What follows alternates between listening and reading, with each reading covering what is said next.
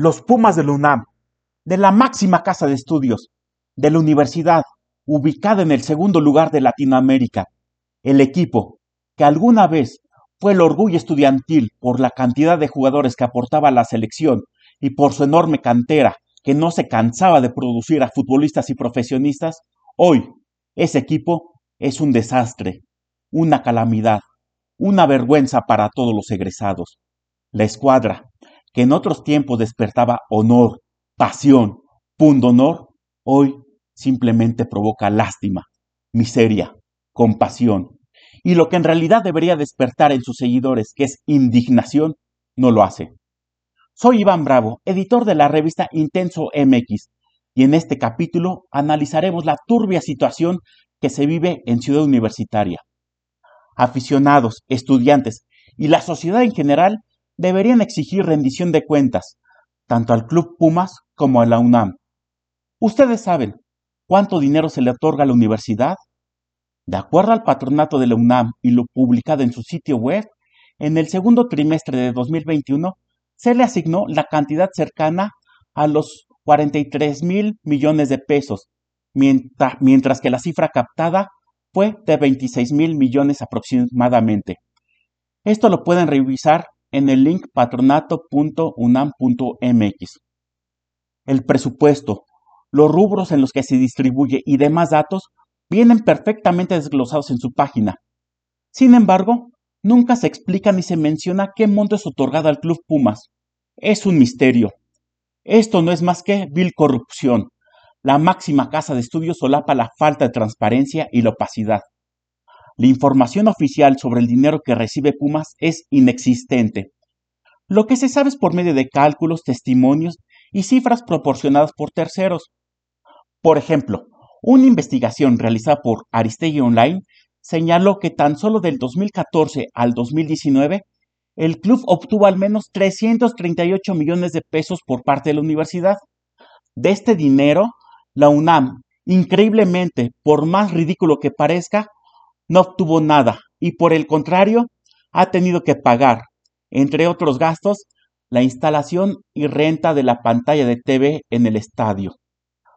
Los ingresos más importantes provienen de los derechos de transmisión y los patrocinadores. En el 2020, recibieron 10 millones de dólares por concepto de derechos de televisión. Los sponsors de Pumas no son cualquier firma, son marcas AAA como Nike, DHL y Corona, por mencionar algunas. Las otras entradas de dinero provienen de la venta de jugadores, mercancía y de la taquilla, la cual obviamente se ha mermado por la pandemia. Sin embargo, antes del 2020, la universidad compró al club 8.000 boletos por partido para distribuirlos a su personal y sindicato. Empero, según ESPN, de esos 8.000, solo 4.000 boletos estarían justificados, demostrando así el gran negocio que es la reventa al interior del mismo club y de la universidad. Supuestamente, si hay un excedente entre ingresos y egresos, esta utilidad se va hacia el patronato de la UNAM. Pero, ¿cuál ha sido realmente esta cifra? En ningún lado aparece. Solo se ha mencionado que antes del 2020 esa ganancia desconocida se invirtió en el mismo club y en la construcción de una segunda cantera. Las fuerzas básicas, al igual que la información oficial sobre sus reportes financieros, es nula. Desde hace años Pumas dejó de surtir de jugadores no solo a la selección nacional, sino también al mercado local. Para que ni siquiera el Atlas, el Puebla o el Mazatlán quieran comprarte, es porque el producto que ofreces es realmente malo, pésimo, de dudosa calidad. En el 2013, cuando aún se vivían buenos tiempos, entre comillas, el club recibió 346 millones de pesos por la venta de distintos jugadores.